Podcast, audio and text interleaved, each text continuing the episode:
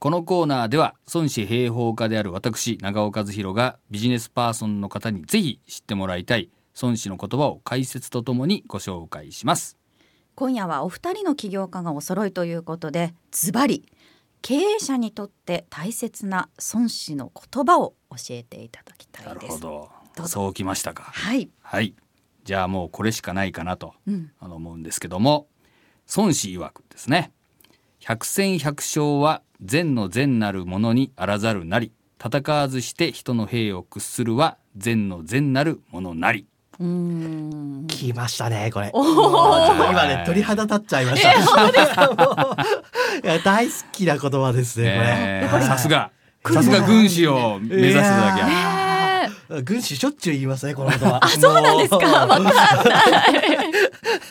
いや素晴らしい言葉です。えー。はい。これはどういう意味なんですか？これはあのですね100回戦って100回とも勝つとまあ全戦全勝ってことなんだけどこれはまあ普通に考えたら良さそうなもんなんだけどでもそれは善の中の善ではないと。まあ悪くはないけど一番いいわけじゃないぞと。一番いいのは戦わずして人の兵を屈するっていうのは戦わずに相手がそのこう降伏してくれる。これが善の中の善なんだと。でなんでそうかというと結局戦って勝ってもですね敵にももちろん損害が出るんだけど味方側にも当然少なからず損害が出るんですよね。うんでこれを倍100回もやってたら勝ってたとしても疲弊しちゃうだろうということになるわけ。はい、でこれはやっぱり孫子の時代なん戦国時代なんで今度は第三国がいるわけなんですよ。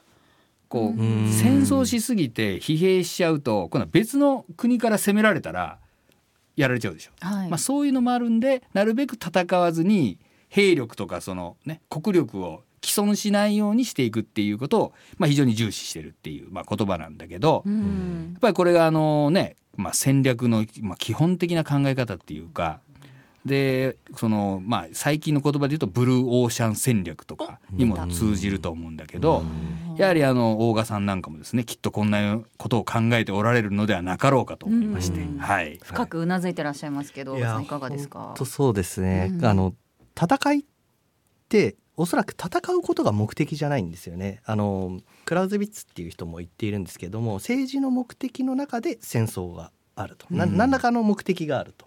おそらく戦国時代このあの春秋戦国時代とかのあの時も、えー戦うこと自体が目的なんじゃなくて本当は何か領土を拡大するとか、えー何か安定させるとか、えー何か主張があるとかですね。戦いは手段だっていうそうですよねまさに。うんえーなのでその損害の出る戦いではなくて、えーもっとこうウィンウィンになるようなっていうんですかねなんかうまく目的が達成させられるような道を探るっていうのが大切なのかなというふうにうん思ったりしました。ビジネスにおいてもそれはやっぱり大切になそうですね、うん。まあ、あのフライヤーでも三方よしっていうのをすごいあの掲げていてですね。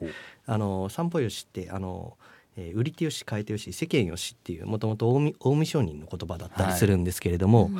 みんなにとっていいものっていうものをこう作り上げていくっていうことがとても大切なことなのか戦わないんですね。もうんう、あの例えばあの売る時ももちろん戦うものではないですけれどもその世の中だったり、えーあるいは近い事業をやっている人にとっても、えーまあ、みんながこうハッピーになるようなあの事業運営を私はしたいなというふうに思ってたりします。ね。まあ、はい出版社よし著者もよし。いやまさに、うん。はい。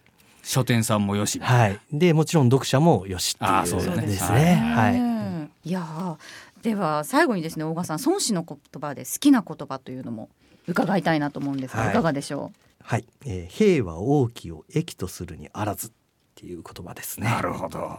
渋いところ。そう。来ました。はい、うちょっと私にはその反応まだできないです。渋いかどうかもわからない、はい。どういうこと？えーまああの兵士が多ければそれがすなわち善ではないっていうことですね。だから例えば会社とかでもそうだと思うんですけどもこう社員数がすごい多いっていうことは、まあ、一つの事実ではあるんですけどそれをもって戦力が多いってわけではないと。少数精鋭みたいな組織に多い組織が負けることもあるわけですよね。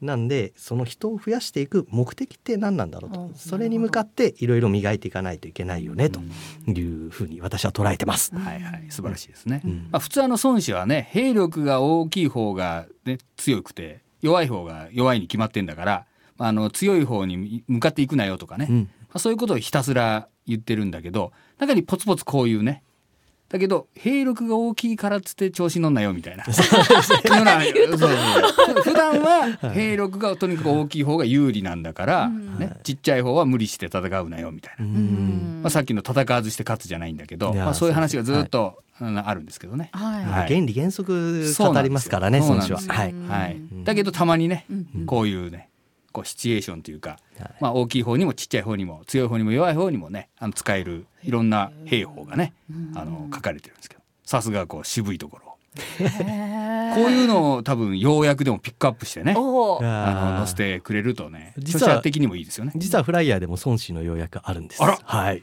まあ、当然、はい。私の本でしょうけど、いや。面白い。なかなかいいコンビですねお二人はね。い大ヒット作ですからね。ぜひね、はい。はい。えーそういうのもやっていただければと思います。はい。はい。話はつきませんがえそろそろお時間となってしまいました。今夜のゲストは株式会社フライヤー代表取締役 CEO の大賀康さんでした。大賀さんありがとうございました。ありがとうございました。